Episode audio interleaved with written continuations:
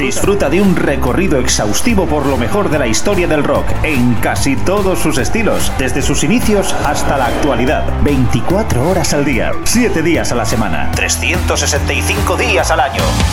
Pop, rock, folk, blues, punk, hard, heavy, country, garage, grunge, soul, alternativa. Todo ello y mucho más en Radio Free Rock. Síguenos también a través de radiofreerock.com o a través de nuestras cuentas en Instagram, Twitter y Facebook. Hola, ¿qué tal? Muy buenas, ¿cómo estáis? Eh, bienvenidos una vez más a la Gran Travesía, una cita con el mejor rock de todas las épocas de la mano de Jesús Jiménez en Radio Free Rock. Hoy en el programa tenemos el gusto de tener con nosotros a una de las mujeres de mayor talento y creatividad en el mundo de la música nacional, sin ninguna duda, alguien como Maika Makowski, que está en plena gira, en pleno final de gira de su eh, flamante último trabajo MK, MK. Con ella eh, vamos a hablar de su gira, de su último disco, de su trayectoria y de sus influencias. ¿Qué tal, Maika? Bienvenida a la Gran Travesía. Muchas gracias, bien hallada. bueno, Maika, cuéntanos cómo está yendo la gira, que creo que está siendo eh, todo un éxito. Pues la verdad es que sí, empezó, bueno, como ya, ya sabe todo el mundo cómo empezaron las giras de, de, estos, de esta última remesa de discos, pues todo el mundo sentado y con mascarillas y yo, que tengo un talento para el timing, modo ironía aún, pues no, lo que hice fue sacar un disco de rock, además, Sí. Pero, pero te digo que, que incluso en esos conciertos donde estaba la gente, pues saliendo de todo aquello y sentados y no sé, ha habido una energía muy muy fuerte, muy intensa y por supuesto ahora que, que bueno, que vuelva a ser todo como era, uh -huh. pues, pues está siendo una, libera, una liberación, una catarsis. Total. El viernes día 2 de diciembre continúas la gira con el grupo en Granada, en el Teatro Caja Granada. El sábado 3 estarás en Valencia, en la sala 16 toneladas. El sábado 10 en el Café Ansoquia, en Bilbao. El viernes 16 en Palma de Mallorca, en Esgremi. Y el martes 27 de diciembre pues concluye la gira en tu querida Barcelona, en la sala Razmataz, en la sala 2. No sé si ha habido alguna modificación o se ha añadido algo? Pues la verdad es que todo fue un poco a salto de mata. Estuvimos eh, intentando bueno, pues cerrar todas estas fechas y con una cierta inseguridad si se podrían dar, porque es verdad que todo ha mejorado mucho, pero bueno, los promotores ha sido un momento muy raro para todo el mundo y no se sabía, bueno, uh -huh. si podríamos hacer la, el fin de gira en todos los sitios donde queríamos. Por ejemplo, en, en Zaragoza, que era un sitio que yo estaba pidiendo, pues no, no pudo darse porque somos una banda de cinco personas, todos estamos en línea, hace falta un, una serie de medidas en el escenario que, que no todas las tienen, y, pero bueno, sí. Uh -huh. Oye, ¿qué puede esperar la gente en estos conciertos? Pues un bandón, la verdad, y, y, y una energía Uh -huh. Bueno, está claro que vosotros tenéis pues un estilo muy particular y que en directo la banda la banda suena pues aún más pasional si cabe con esa cercanía con el público, esa complicidad y esa comunión. ¿Os gusta más tocar en este tipo de salas que en festivales pues algo más grandes que tal vez parece que se puede diluir o perder algo esa comunión o lo disfrutáis de igual manera? Pues a mí toda la vida me ha gustado más tocar en, en salas, la verdad, porque además, eh, pues mi música siempre ha sido una música que, bueno, pues en la que me gusta, sí, quizá no todo el tiempo, porque es verdad que hay temas muy brutales, pues poder, te, poder disfrutar de la sutilidad de en, en, momentos determinados. Y los festivales no, no dan para eso. Para empezar, porque el público, pues mucho de ese público está ahí no para escuchar música, sino pues como, uh -huh. como un sustituto a, a, a, la discoteca y bueno, pues como una forma más de socializar. Ya. Con esta banda es verdad que, que como es una es una banda de rock y, y hay menos, bueno, hay momentos por supuesto de sutilidad, pero es es más brutal el show en general, es más eh, urgente. Eh, también hemos disfrutado un montón en los festivales y sobre todo en ciertos de ellos, porque está claro que no es lo mismo un festival eh, a lo grande y hacer pues hacer dinero como si fuera churros y sin importarles la música que otros que sí, que les ves que pues eso, que lo cuidan todo al máximo detalle. Ya, ya, ya. ¿Y tenéis previsto reanudar el año que viene la gira o dar algunos conciertos más o todavía no os lo habéis planteado? Pues la verdad es que eh, espero poder grabar en enero y, y el año que viene si salimos a tocar que sea con música nueva, porque lo que no me gusta hacer es anunciar un fin de gira y después parece que parezca que, que, que estaba diciendo que estaba contando trolas. ya, ya, ya, ya. Ok. Pues nada, perfecto. Pues entonces entiendo que a partir de enero empezaréis a grabar nuevo material, ¿no? Pues si todo va bien, porque la verdad es que estamos en una industria que es muy lenta, muy, muy pesada y a veces tú quieres hacer las cosas más rápidas de lo que, de lo que va todo, ¿no? pero, pero la idea es que sí, que podamos grabar y, y salir a tocar con nuevo material. Estupendo. El disco MKMK, tu, vuestro último trabajo, pues lleva ya casi año y medio, si no me equivoco, y con una respuesta pues muy buena tanto eh, de la crítica como del público. Un trabajo, tengo la sensación, pues bueno, que, que fluye en numerosas direcciones. Un disco arriesgado, eh, atemporal y que parece ir, si no a contracorriente, por lo menos eh, de manera totalmente libre. No sé cómo, cómo lo ves tú. Bueno, yo creo que en realidad toda mi carrera ha sido, ha sido así. Siempre he hecho lo que he querido hacer.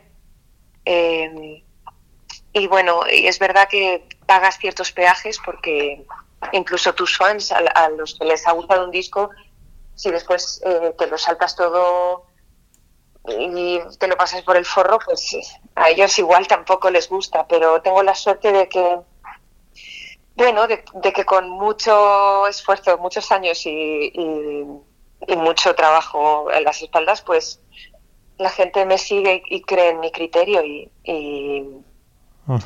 la verdad es que este ha sido un disco muy, muy agradecido porque para ser un disco en inglés, un disco de rock y estar en España, pues ha ido, ha ido muy bien, muy bien.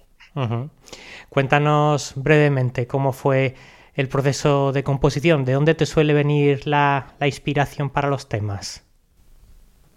Pues depende.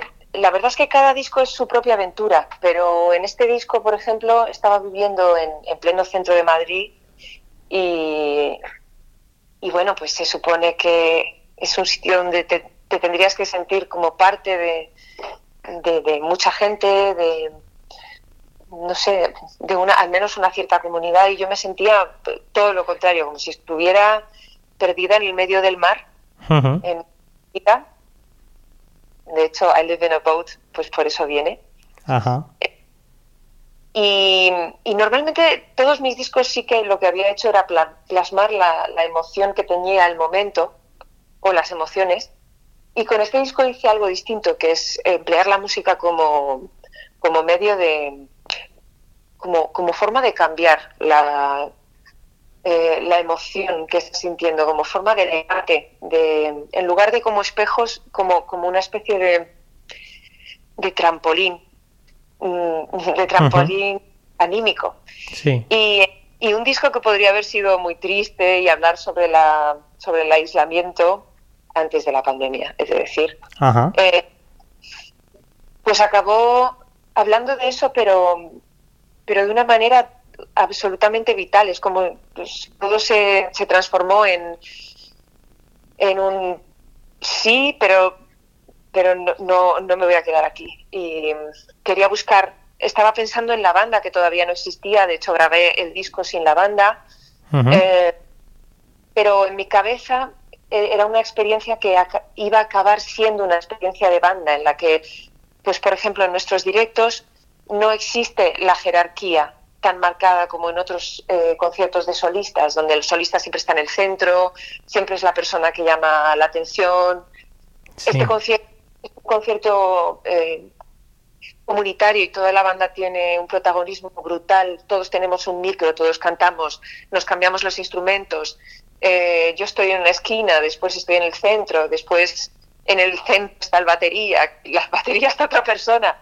Y, y, de hecho eso es lo eso es lo que tiene más valor para mí, ¿no? Poder haber encontrado otra vez una familia musical con la que estoy mirando para allí y para acá. Ajá. En, en, la Gran Travesía pues nos gusta mucho saber y conocer de dónde, de dónde vienen más o menos las canciones o qué es lo que inspira al artista. Y como vamos a escuchar ahora el tema Purpose, pues nos gustaría que nos contaras un poco pues cómo, cómo surgió el tema. Ese tema es hay momentos en los que estás intentando crear algo y, todavía no estás encaminado, estás buscando y buscando y buscando y, todo se hace un poco arduo y piensas que, bueno, que quizá nunca más vas a encontrar nada. Y, este tema lo creo que es el primero que escribí del disco y de hecho pensaba que no iba a estar en el del disco porque la maqueta, de hecho, estaba tan poco inspirada que la maqueta se quedó sin hacer. Y habla sobre sobre la necesidad de encontrar un propósito en tus días, de encontrar un propósito que te haga, pues eso, querer crear, querer, querer mm, vivir con pasión al final. Es lo que para mí sería el sinónimo de crear. Y pues de eso habla. Ajá, pues estupendo. Pues vamos a escuchar el tema Purpose.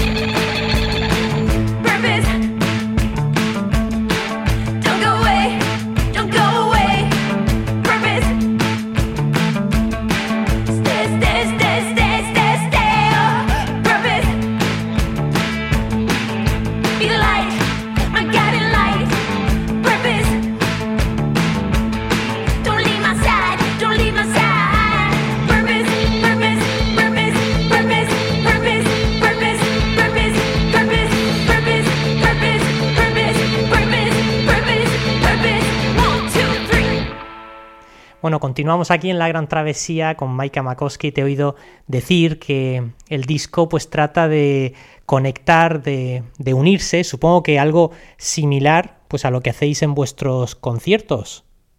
Sí, sí, sí, totalmente.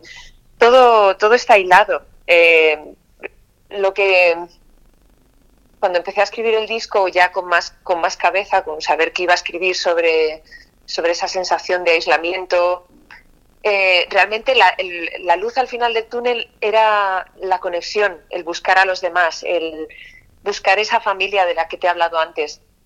Y, y de hecho, la energía del disco, la energía explosiva que tiene este disco es, es de, esta búsqueda de conexión. ¿Hasta qué punto es importante para ti y para el grupo, sobre todo, sentir ese calor de la gente? No me refiero solo al público en los conciertos, sino también, por ejemplo, a ti misma, a tu propio entorno, a tu propia, a tu propia banda, sentirte arropada. Es crucial. De hecho, nunca he tenido una banda con la que no me llevara bien. Mm, nunca he tocado con gente que no o sea, yo cuando me imagino a The Police girando y odiándose, para mí ese sería el mayor infierno de, de, todos los que me puedo imaginar. Para mí, la, una banda es realmente el, el, support system de, de, un artista, ¿no? Y son las personas con, con las que se supone que tienes que acabar creando algún día, que es que es la fuente de alegría más extrema, el poder eh, compartir eso con, con, alguien y el poder sentir que, que, rebotas tus ideas y te rebotan ideas a ti y puedes rebotarlas tú a su vez, ¿no? En un concierto es lo mismo, realmente, cuando tú lanzas algo y sientes que el público te lo devuelve y que está activo, eso la gente no lo sabe como público, lo importante que es un público activo que te, que te demuestra, que te devuelve eh, no solamente para el artista, sino para el concierto y para ellos mismos, porque toda esa energía se va multiplicando todo el rato. Y lo mismo pasa en un, local de ensayo. Sabes, eh, te voy a contar una breve anécdota, porque sé que tú, pues bueno, has sido presentadora eh, también de Laura Musa y allí tocaron hace un tiempo los Waterboys. Hace aproximadamente unos 4 o 5 años tuve esa misma sensación que tú me estás explicando. Y es que hace unos, sí, 4 o 5 años los miembros del grupo es que no se movían y se notaba que no se llevaban nada bien entre ellos en ese momento. Ostras, ¿de verdad? Total, total.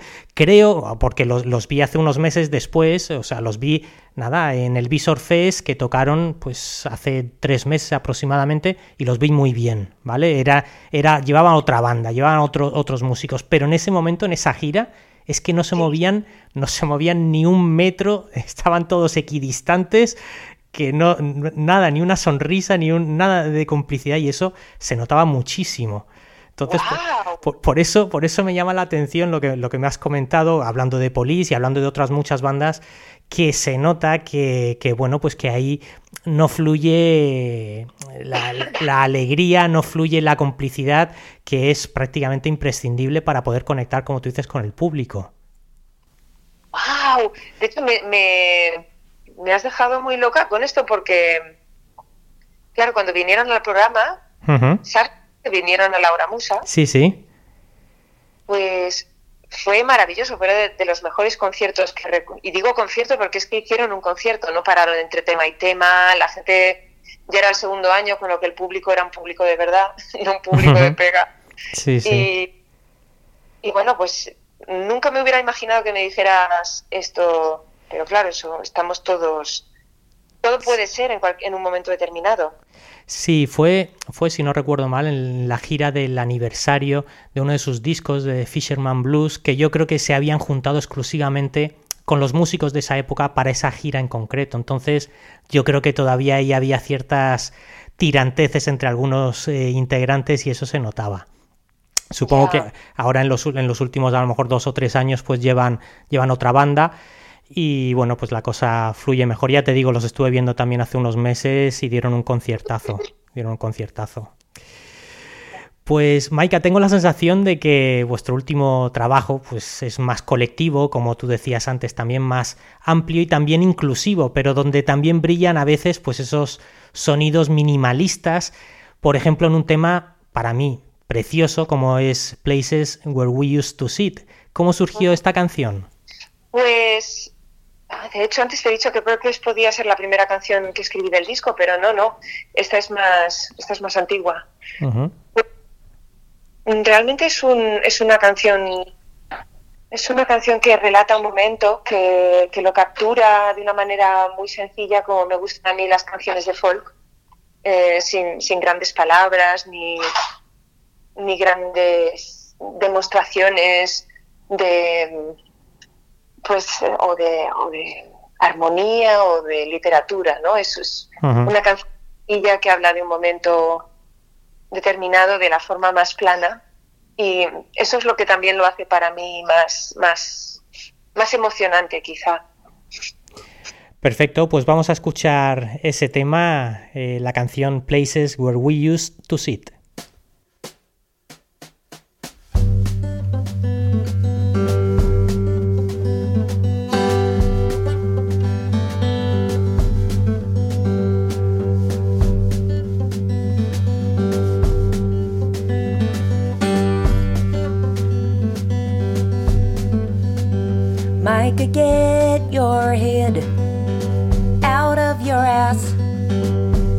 So sad today, he's gone, but it's still warm outside the garden instead. But it's not cause you won't try. And the places where we used to sit belong to you and I.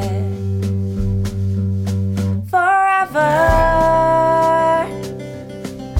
they belong to you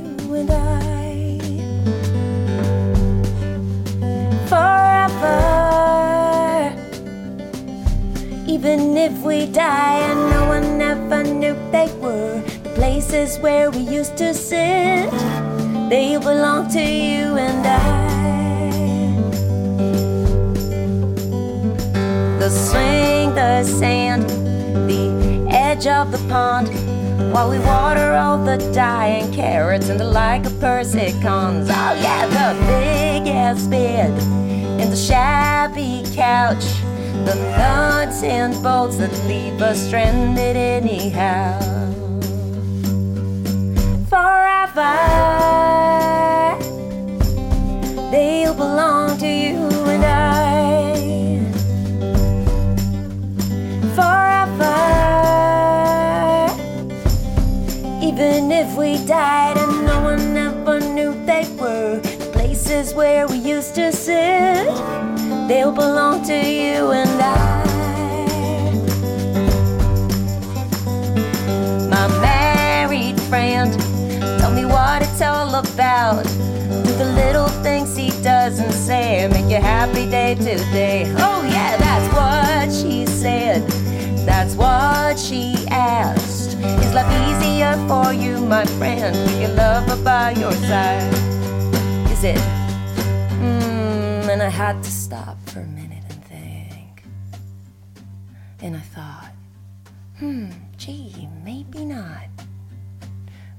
even then,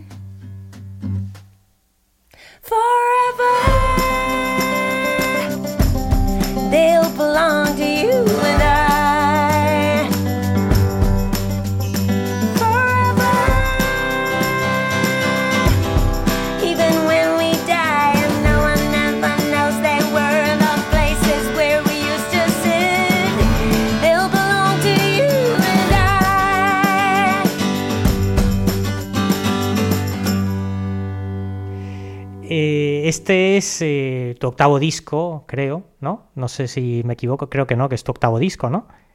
Creo que sí. Eh, complicado llevar la cuenta, ¿no? Bueno, lo, grabaste en unos estudios en Arizona y luego creo que lo acabaste en Guipúzcoa. ¿Cómo crees que ha ido evolucionando tu música con el paso de los años? Es decir, supongo que conforme va pasando el tiempo, pues uno va madurando y va creciendo en cuanto a influencias y todo eso se va transmitiendo y se va reflejando en tu música, cómo va evolucionando. Bueno, siempre he sido mm, a la hora de crear bastante, mm, bastante inconsciente, pero con, los años y a, la, y a fuerza de hacerlo, eh, pues la verdad es que sí que me, pasa algo que agradezco que me pase y es que me doy cuenta muy rápido de si, si lo que estoy haciendo me funciona o no me funciona. Por supuesto, en temas de vocabulario, pues de repente te puedo salir por y puedo hacer un disco pues mm, más folk o más intimista o más acústico o, puedo de repente pues decidir que no, que lo que quiero era, es hacer un disco furioso y primitivo en el que no haya mucha, mucha armonía y, todo gire en torno pues a una textura y a un desgarro y a, un, y a una intensidad.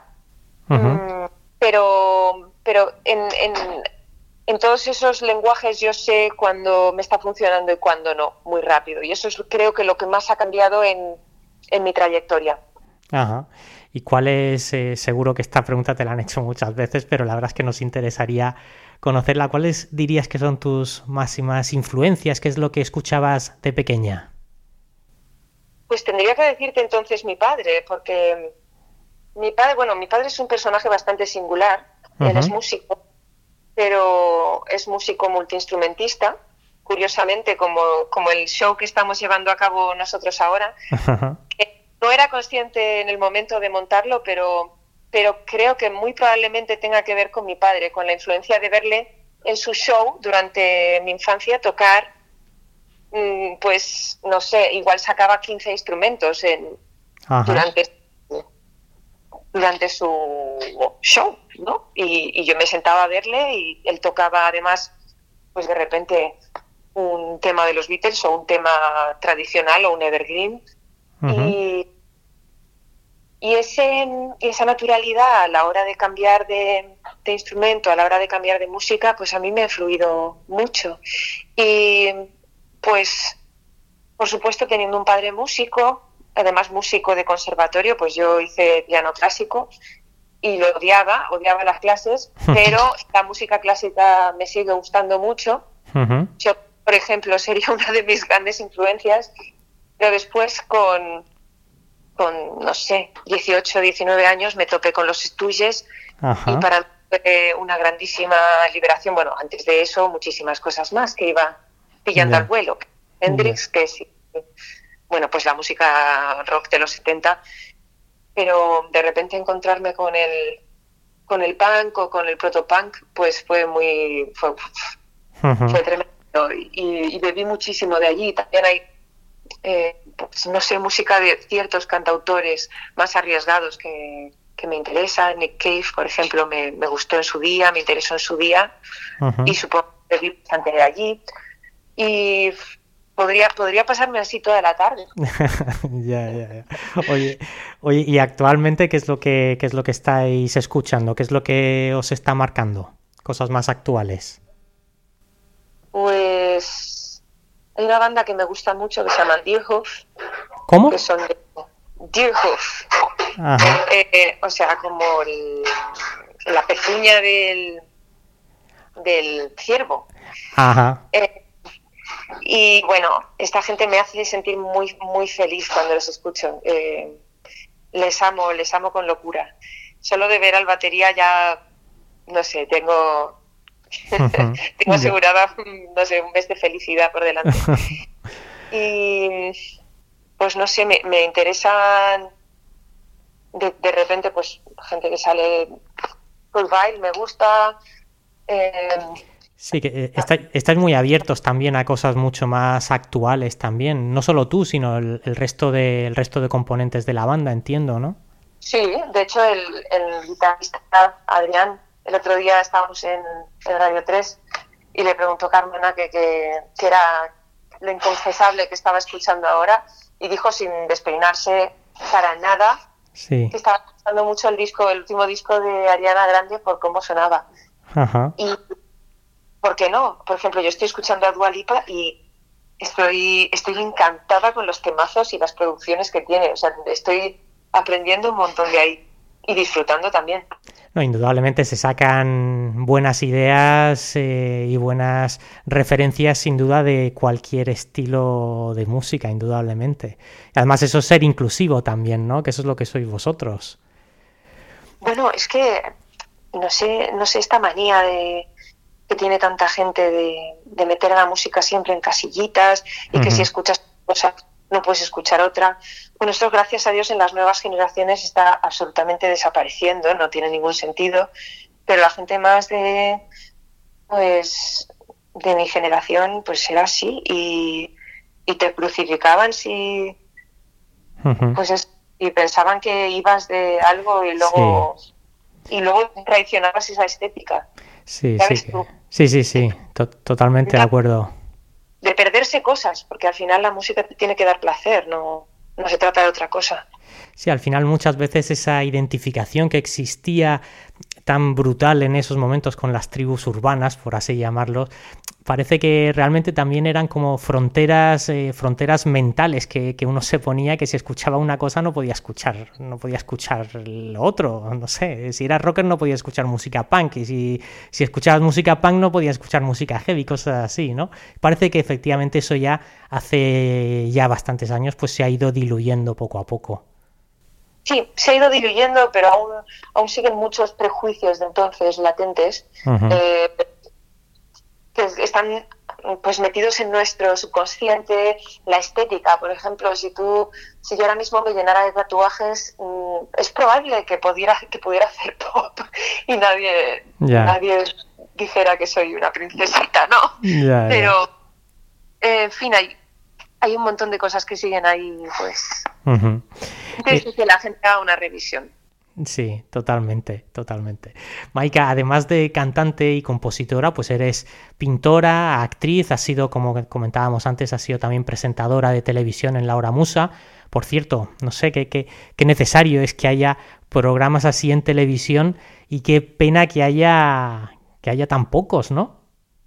Sí, la verdad es que ahora mismo no sé qué nos queda, porque si tenemos que contar con los conciertos de Radio 3, pues Ah, la verdad es que es mm, desolador, ya no como, no como la persona que presentaba el programa, sino como músico, pues que no. Sí, sí. Que no haya, un programa de repuesto de la hora muza. Porque el gran orgullo era eso, que, era un programa donde la gente venía a sonar de puta madre y, y la, la estética del programa era, estaba cuidadísima. Total, que los músicos venían y se sentían respetados, como no había pasado en muchísimos años en la televisión, y, se iban contentos a casa, que es otra cosa que no, no, había pasado demasiado en los últimos años. y, otra, estamos aquí en el desierto. Sí, sí, sí. A ver, yo recuerdo que trajisteis a uno de los grupos que personalmente más queremos aquí en la Gran Travesía, una de nuestras debilidades que son los helicópteros y, la verdad es que fue para mí un impacto poder verlos en televisión en una cadena española en televisión, decir, joder, los helicópteros sonando aquí, qué, qué, qué bueno. Sí, eso a la parroquia le, le dio mucho calorcito, la verdad es que fue, fue un puntazo, alegré tanto de que vinieran. Luego es verdad que estaba, se pasó la, la entrevista, que por supuesto estaba editadísima, pero se pasó la entrevista lanzándole besitos a su por entonces prometida, ahora ya están casados. Y ser por. Si no llega a ser por. Ay, Dios mío, se me ha ido el nombre. De los Backyard Babies. Por. Bueno, de los helicópteros, pero de los Backyard es más conocido. Ah, Dregen. Por Dregen, eso es. No llega a ser por él. Mmm, la entrevista hubiera sido muy triste. ya, ya, ya. Sí, se ve que en ese momento, pues bueno, estaba el hombre encariñado y, bueno. Luego, además de esos programas, eh, en cambio, pues tienes, tienes un montón de programas en horarios de máxima audiencia, como son Operación Triunfo, La Voz y, cosas así. ¿No crees que la música, me refiero en cuanto a expresión más, eh, más artística, más que comercial, ¿no crees que la música está bastante desterrada de los medios más amplios? y en especial la música rock. Bueno, totalmente. El rock está, está en el ostracismo mediático de siempre. No sé qué, no sé qué pasa. Yo creo que quizá en España el rock ha cogido unas, unas connotaciones determinadas, se ha hecho se ha hecho un pupurrí, porque está claro que no es nuestro folclore. Eh, se ha cogido ciertas partes del rock que se han reinterpretado y, y hay pues hay un rock que es verdad que es, que es poligonero, es, no es, lo, digo como, como fan del punk, no es, no es bonito, es un rock feo, es eh, no es no da ganas de verlo. ya, ya, ya. Un programa que presente, no sé, el pibón o pibona, pero Sí, eh, sí. Y creo que por ahí, ¿no? Por esa, esa música de humo y de, de cazalla, pues no calan los medios, pero sí, sí que hace falta, joder, que, que se, que se apueste por, porque la, por educar a la gente, sobre todo, porque no sé si estamos de acuerdo, pero para mí la gente que sale en la voz, pues habrá gente que tenga su valía y que pueda escribir una canción o que pueda decir algo artístico además de cantar bien, pero por lo general son, son programas que enseñan a la gente que, pues nada, que plantarse ahí, hacer una cover eh, y pegar cuatro gorgoritos es, es, ser artista. Y ojalá, ojalá fuera ser artista eso, sería muchísimo más fácil. Sí, sí, desde luego. Se necesitan muchísimas más cosas que no aparecen habitualmente en ese tipo, en ese tipo de programas.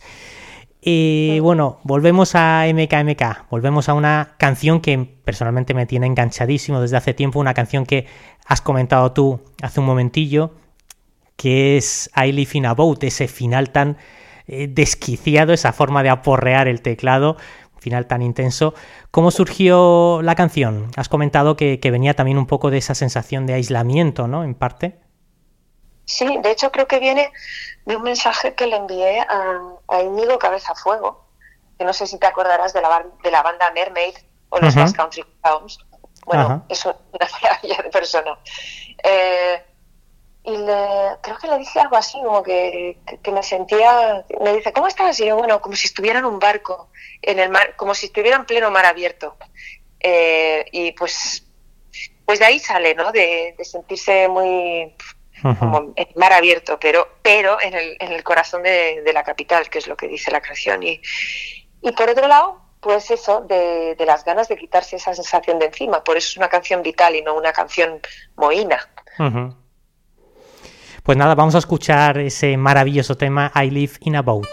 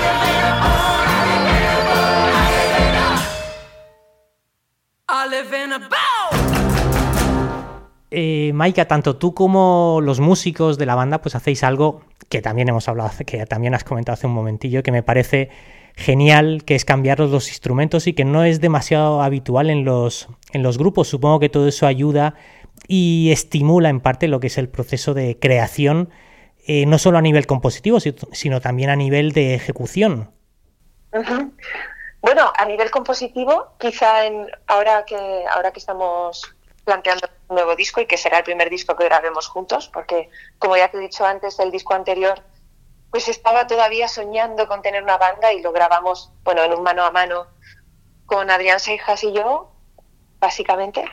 Pues eh, quizá ahora y con y sí con esta con esta dinámica que tenemos de, de no aburrirnos y de, de, no quedarnos siempre en el mismo instrumento pues salgan cosas poco habituales, porque está claro que llevo escribiendo desde los 12 años y, y a veces pues tienes que encontrar otras maneras de, de, decir las cosas, otras maneras de crear para, para que siga siendo un juego y siga siendo algo en lo que te diviertes y con lo que divertirá a los demás.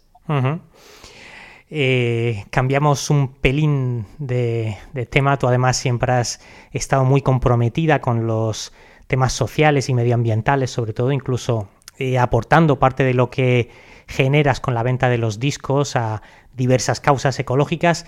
¿Crees que la música consigue llegar eh, donde no llegan los políticos? Mm, estoy, estoy, convencida de que sí. Para mí el único problema de eso es cuando la, la música se convierte en un, en un panfleto. Ya. Mm. No me gustan las bandas que, que tiran de la política fácilmente porque se puede hacer eh, poesía con cualquier cosa, estoy convencida de ello. Y, o se puede decir algo que mole, que no sea, pues eso, estar haciendo un meeting con la excusa de la música. eh, pero sí, me, me, gusta que la manera, eh, bueno, sobre todo es que pensaba, si voy a sacar un disco otra vez, eh, ya tengo una conciencia ecológica muy desarrollada y no quiero, no quiero ponerme la trabeta y digo, voy a, voy a perder dinero, voy a no poder vender el disco en ciertos sitios, vale, pero me voy a sentir más pobre si lo hago que, que si no lo hago. Y por eso, pues, por eso compensar el carbono plantando árboles, por eso, pues, aunque no pueda vender el disco en Amazon o, o en la SNAC o en casi ningún sitio bajo, uh -huh. a, a, menos que se haya pedido, pues no tener el disco plastificado, todas son cosas que no cambian nada porque es un, está clarísimo que es una gota en el océano, pero que a mí no me hacen sentir como una impostora. Ahora que hablamos del vinilo, ¿qué opinión tienes de la vuelta del vinilo, que parece que está empezando a, a renacer en los últimos años? No sé cómo lo ves. Mm. Bueno, creo que es un objeto que es más longevo que un CD, por tanto es verdad que el coste de carbono de la fabricación es mucho mayor, pero es un objeto que si lo cuidas bien puede ser de tus nietos y no sé si incluso de tus bisnietos uh -huh. y que bueno pues cuando te lo compras yo creo que es porque sabes que ese disco te gusta y lo quieres tener en tu discoteca y lo quieres escuchar y sobre todo lo que más me gusta del vinilo es que es un que es un ritual cuando te pones la cara A eh, estás estás pendiente de, de, poner la cara B uh -huh. Entonces, es más difícil que dejes de música de fondo un vinilo que, que una lista de Spotify, ¿no? Yeah. Y, y, eso para mí es, es, salud, porque escuchar música, nos hemos olvidado un poco de escuchar música, de aquello que hacíamos tanto de ponernos los cascos y cerrar los ojos, porque ahora, eh, desde hace años ya, lo que se hace es ver música. Pones el videoclip de alguien o el vídeo que han colgado donde sea y uh -huh. ves la música y no es lo mismo eh, hay muchos prejuicios que entran por la vista, que el, que el oído es mmm, más, está más indefenso de esas cosas. Eh, entonces hay que dejarse, hay que ser un poco vulnerables por los oídos, no ver uh -huh. tanto, oír más. Pues, pues fíjate, hablando de hablando del tema del audio, la diferencia entre el audio y el vídeo, creo, tengo la sensación de que cuidáis mucho vosotros también lo que son vuestros vídeos, ese punto divertido y desenfadado que tienen muchas veces eh, pues prácticamente casi todos vuestros vídeos, sobre todo también el, de Love You Till, Till I Die. Esa, esa declaración de amor tan potente que se ve poco, poco a poco como amplificado por esa, esa protagonista que está a punto de morir en unas cuantas situaciones, que sufre, pero que sigue adelante pues, hasta, que, hasta que todo explota por los aires. La verdad es que sí, los, videoclips de, este disco es otra de las cosas en las que dije que me iba a involucrar de otra manera. Porque si lo piensas, todo el mundo juzga al artista por el videoclip, pero el, artista rara vez hace el, videoclip. Es la mirada de un director o de un equipo eh, sobre el artista que muchas veces no le traduce bien. Y, bueno, yo estando, habiendo estado relacionada con temas de bellas artes y, y teniendo pues un gusto por la estética y sobre todo a estas alturas que, que tanto he visto y tanto he escuchado, Em, me quería involucrar y, en este videoclip particularmente ya no me quedaba dinero para casi nada, me quedaba una miseria. Y llamé a Siere Chandia, que es el director, para, para que me hiciera un favor, básicamente, pero el favor era grabarme el videoclip más sencillo del mundo en un estudio con una cámara fija, la cosa más sencilla del mundo. Pero él, él es una persona tan buena, tan de corazón, tan apasionada, cuando le pides algo y te quiere, se vuelca de tal manera que, ya ves tú, si salió un videoclip sencillo. Sí, hay, sí. hay, hasta dobles de acción. Llamó al, equipo de, de, dobles de, Sky Rojo. ¿Cuando, ¿Cuando te atropellan o qué? Bueno, claro que podías esperar de un, de un disco donde uno de los leitmotiv es el pum, chac, es algo que se repite durante todo el, todo el disco y, es, para mí un ritmo tabernero y no podía tener no podría tener videoclips muy serios, una cosa así. Ya, ya, ya. Pues nada, vamos a escuchar ese maravilloso tema llamado Love You Till I Die.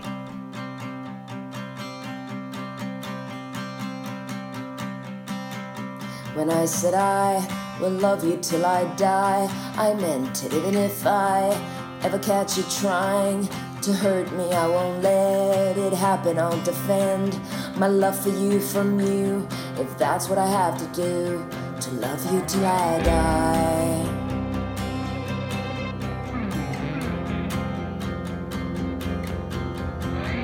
I will love you till I die. I'll always be your friend. I love you till the end. My love for you is brave, and I'll take it to my grave. But while I'm still alive, I'll love you till I die.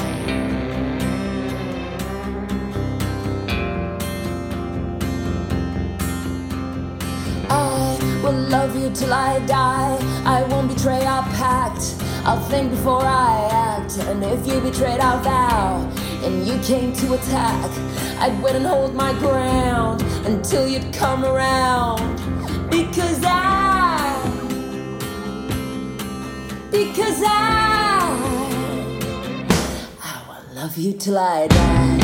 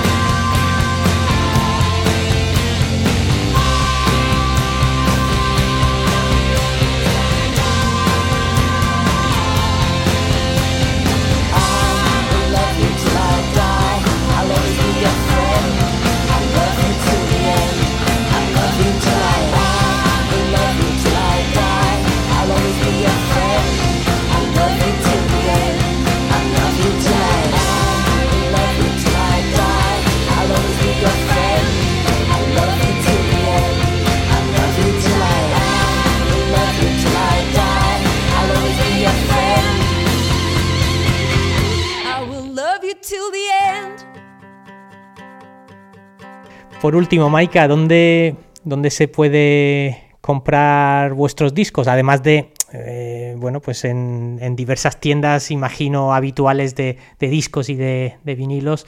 Y en internet, pues no sé si en los conciertos lleváis, lleváis discos o en vuestras redes sociales se pueden comprar. Sí, en los conciertos llevamos todo el arsenal y además nos gusta mucho a Mariana a mí sobre todo bajar después del concierto y bueno, si no lo hago es porque estoy muerta, si lo hago, si bajo al merchant es porque lo, porque lo disfruto de verdad, me gusta pues hablar con la gente, darle abrazos y, y bueno, pasar un rato, un rato más allá de lo, de lo comercial. Ya, ya, y, Bueno, ahora está, ahora está un amigo, un amigo que además hasta ahora estaba tocando en una banda que, que yo adoro, que se llama Johnny Becero. Está haciendo web y cuando esté hecha la web, pues también estará, estará online. De todas formas, yo animo a la gente que quiera el disco a que se, a que se acerque a su tienda de discos independiente y, lo pida allí. Que no tengan prisas, que vayan a los héroes de toda esta historia, que son la gente que ha estado ahí a pesar de Napster, a pesar de Emule, a pesar de Spotify y que han seguido pues, pues viviendo del formato físico, que ha sido una proeza, de verdad. Sí, sí, sí. A ellos. auténticos héroes, 20 años eh, viviendo, o mejor dicho, casi sobreviviendo. Sí que es cierto. Pues, nada, en la descripción del programa os dejamos también los enlaces y las fechas también de, vuestros próximos conciertos, pues para que toda la gente que quiera, por, por favor, no os lo perdáis porque será una experiencia genial. Eh, Maika, ha sido un placer de veras. Muchas gracias por estar aquí en la Gran Travesía. Igualmente, un placer hablar contigo. Un beso a todos. Pues mucha suerte con lo que queda de gira. Un abrazo. Nos despedimos en el programa con la canción que, bueno, pues uno de sus mejores temas también, la canción llamada Reaching Out. Chao.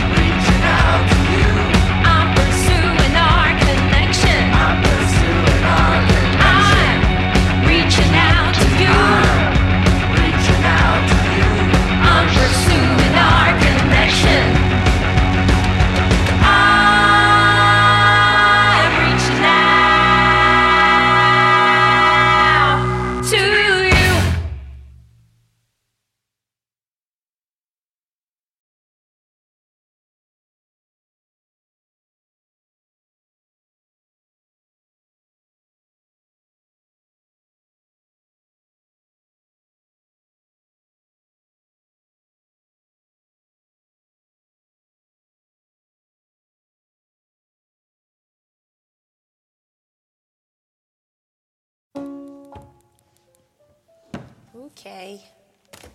No, we need this. what? Why?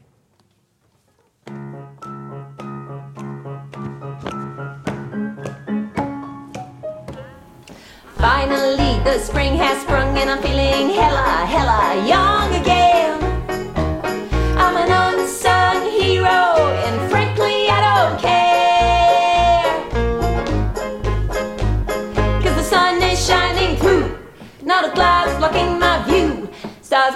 be shining bright tonight. Tonight.